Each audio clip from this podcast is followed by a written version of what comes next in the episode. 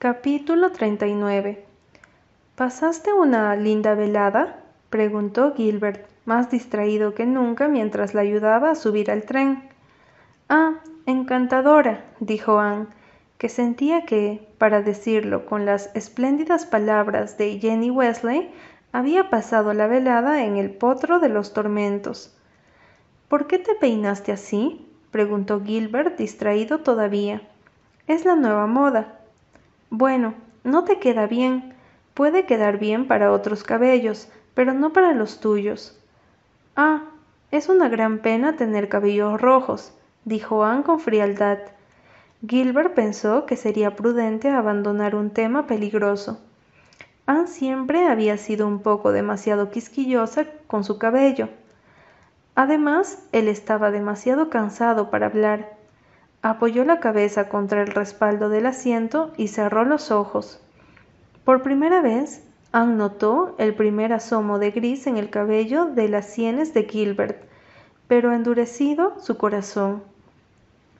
Caminaron hasta la casa en silencio desde la estación de Glen. Tomaron el atajo a Ingleside. El aire estaba lleno de perfume de abetos y helechos. La luna brillaba sobre campos mojados por el rocío. Pasaron por una vieja casa abandonada con tristes y rotas ventanas que una vez habían danzado con la luz. Igual que mi vida, pensó Anne. Todo parecía tener para ella un terrible significado ahora. La mariposa blanca que revoloteó junto a ellos en el jardín era, pensó ella con tristeza, como un fantasma del amor muerto. Entonces se enganchó el pie en un aro de croquet y casi se cae de cabeza sobre un narciso de flox. ¿Por qué los niños dejaban esas cosas tiradas en el suelo?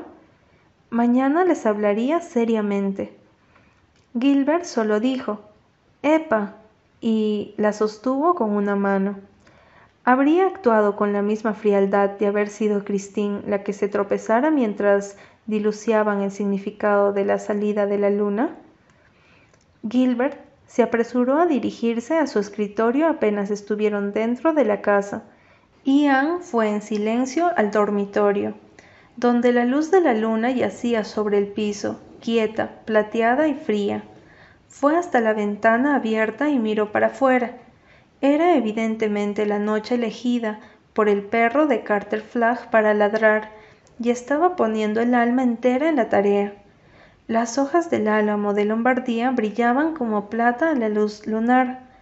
A su alrededor la casa parecía susurrarle esa noche, susurrarle de una manera siniestra, como si ya no fuera su amiga. Anne se sintió descompuesta, fría, vacía. El oro de la vida se había convertido en hojas mustias. Nada tenía ya significado. Todo parecía remoto e irreal.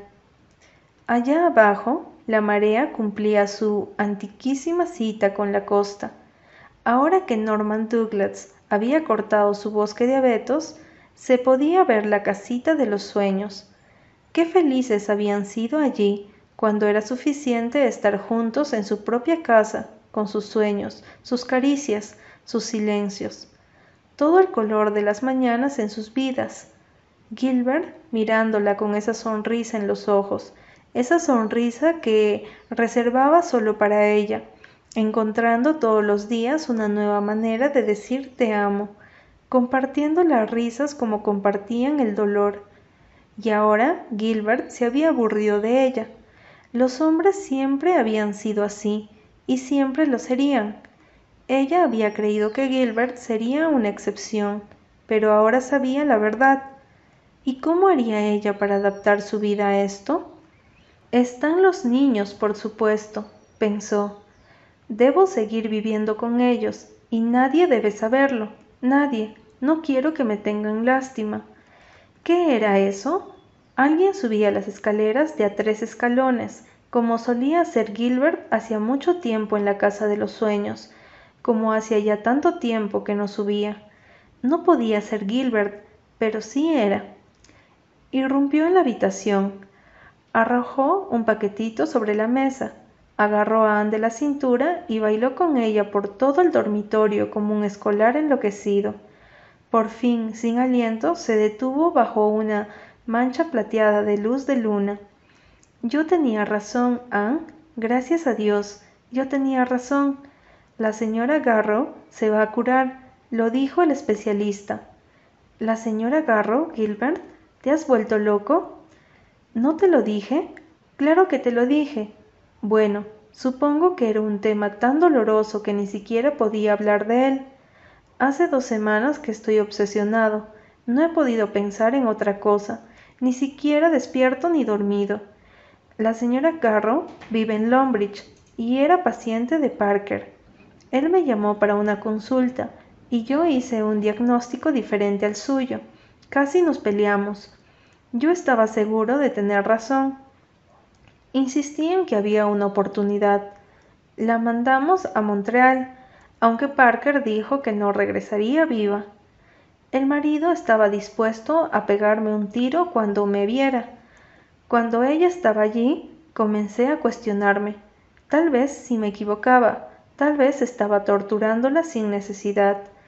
Encontré la carta en mi escritorio. Ahora cuando entré. Yo tenía razón, la operaron y tiene excelentes probabilidades de vivir. Ann, nenita, podría saltar por encima de la luna. He rejuvenecido veinte años. Anne no sabía si ponerse a reír o a llorar, de modo que comenzó a reír. Era hermoso poder reír otra vez, hermoso tener ganas de reír. Súbitamente todo volvía a estar bien. Supongo que esa es la razón por la cual olvidaste nuestro aniversario. Lo aguijoneó. Gilbert la soltó lo suficiente como para agarrar el paquetito que había dejado sobre la mesa. No lo olvidé. Hace dos semanas mandé a pedir esto a Toronto y no llegó hasta esta noche. Me sentí tan mal esta mañana por no tener nada para darte que no dije nada. Pensé que tú te habías olvidado. Esperaba que te hubieras olvidado. Cuando entré en el escritorio, ahí estaba mi regalo, junto con la carta de Parker. A ver si te gusta. Era un pequeño colgante de diamantes. Incluso a la luz de la luna resplandecía como algo vivo. Gilbert y yo. Pruébatelo. Ojalá hubiera llegado esta mañana. Entonces habrías tenido algo que ponerte para la cena, algo que no fuera ese viejo corazón de esmalte, aunque quedaba bastante bonito acurrucado en ese pocito que tienes en la garganta, mi amor. ¿Por qué no te dejaste el vestido verde, Anne? Me gustaba, me hizo acordar de aquel vestido con los pimpollos de rosa que tenías en Redmond.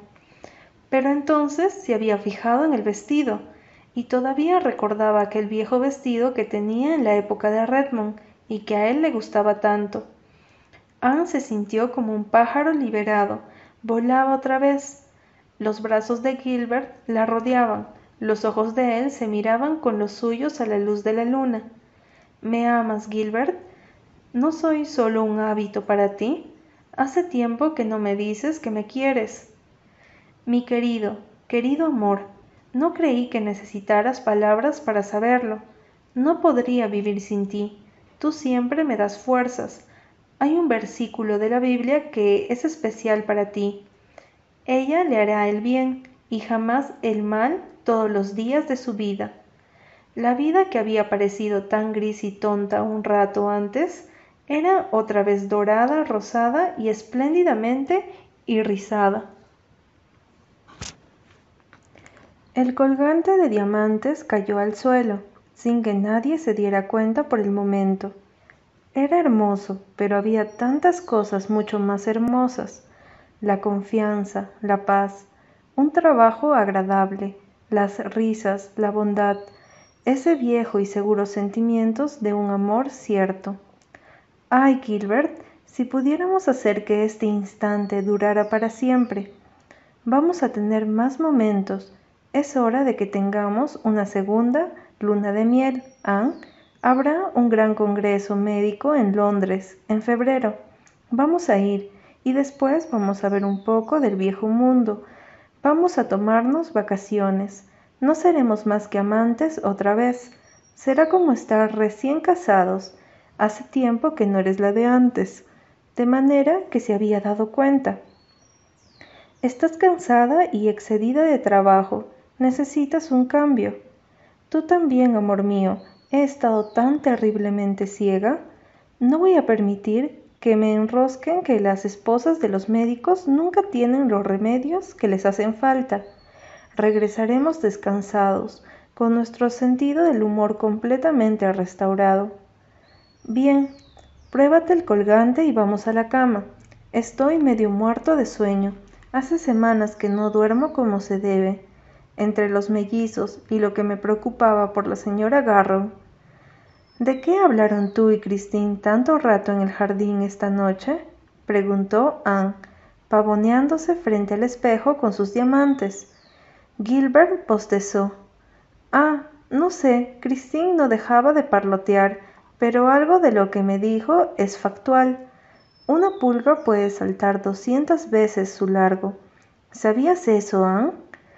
Estaban hablando de pulgas mientras yo me retorcía de celos. ¡Qué idiota he sido! ¿Y cómo fue que llegaron al tema de las pulgas? No me acuerdo. Tal vez fue derivación del tema de los Doberman. ¿Doberman? ¿Y qué son los Doberman?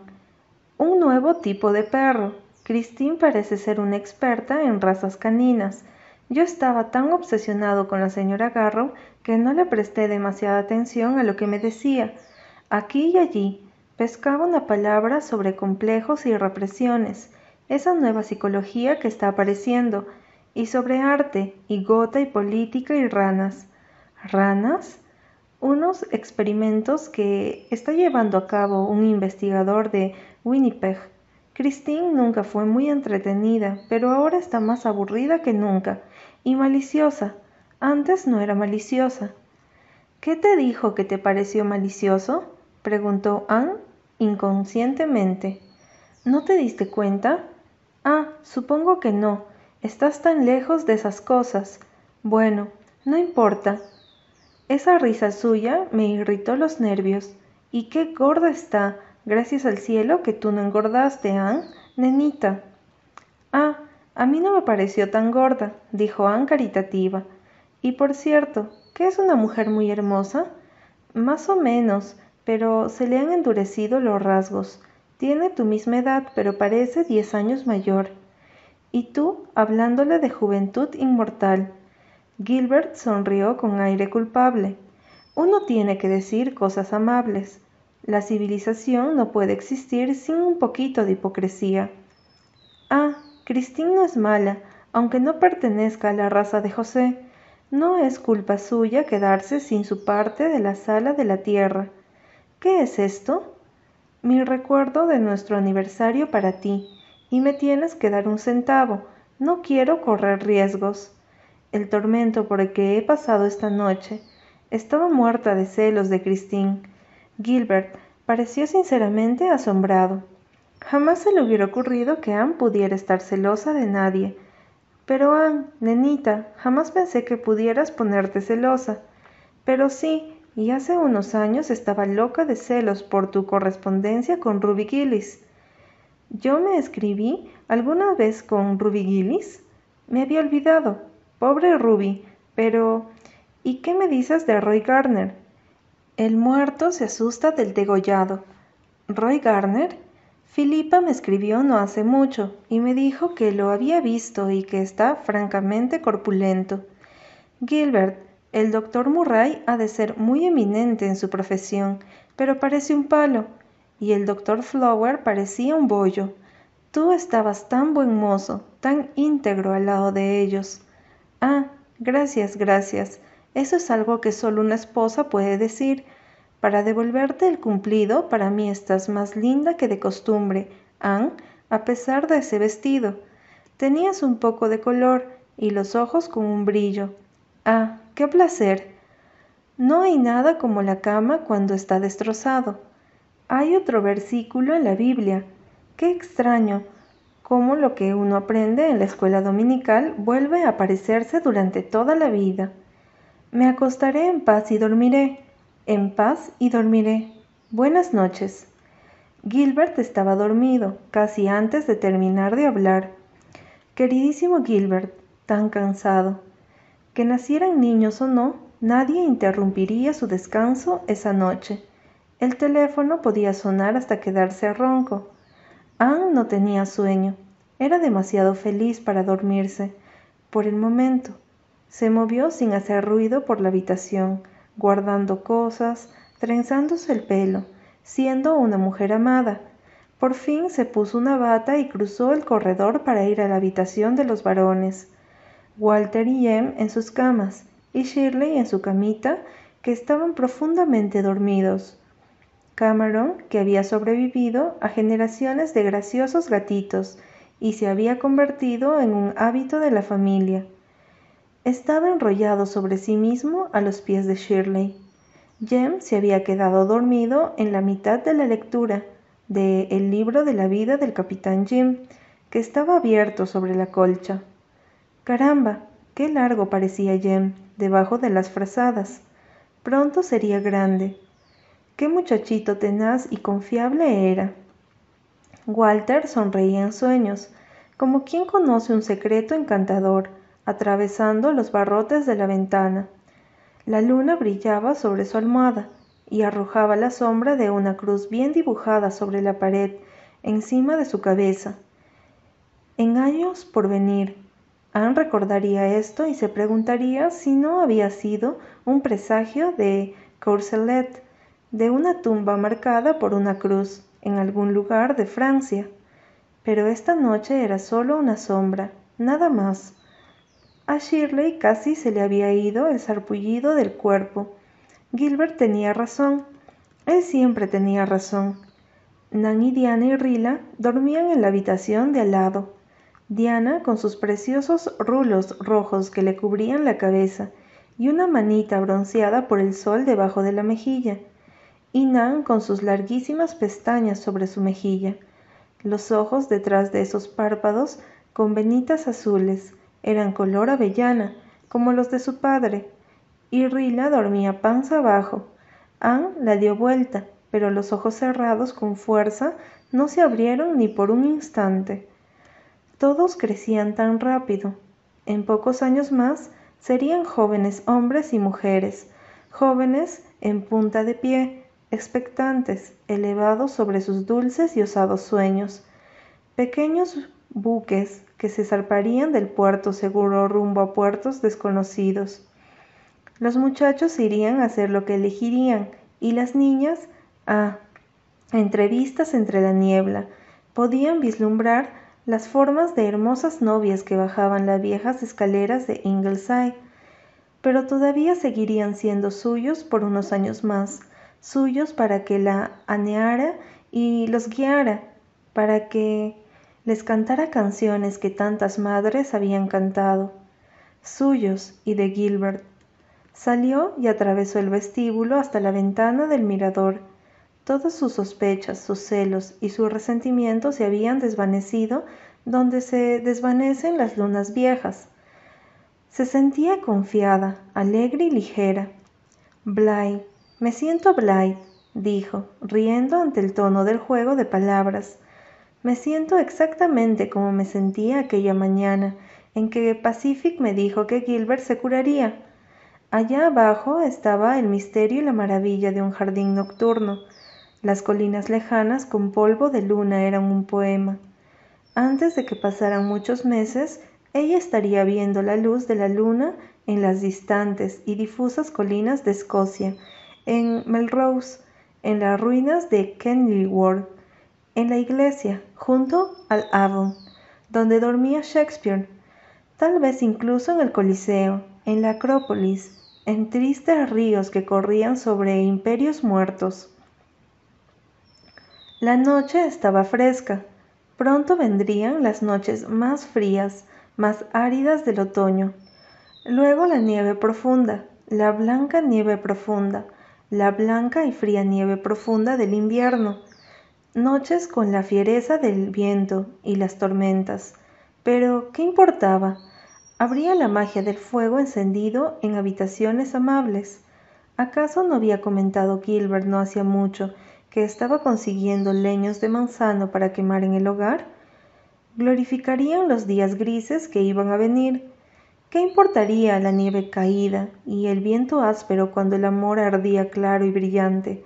con la primavera más allá, y todas las pequeñas dulzuras de la vida salpicando el camino. Se apartó de la ventana con su bata blanca, con el cabello peinado en dos largas trenzas. Parecía la Anne de los días de tejados verdes, de los días de Redmond, de los días de la casa de los sueños. Ese resplandor interno todavía se irradiaba de ella. A través de la puerta abierta se oía el tenue ruido de la respiración de los niños. Gilbert, que rara vez roncaba, estaba sin duda alguna roncando ahora. Anne sonrió divertida. Pensó que algo que había dicho Christine, pobre mujer sin hijos, arrojando sus pequeños dardos de sarcasmo. ¡Qué familia! repitió Anne llena de júbilo.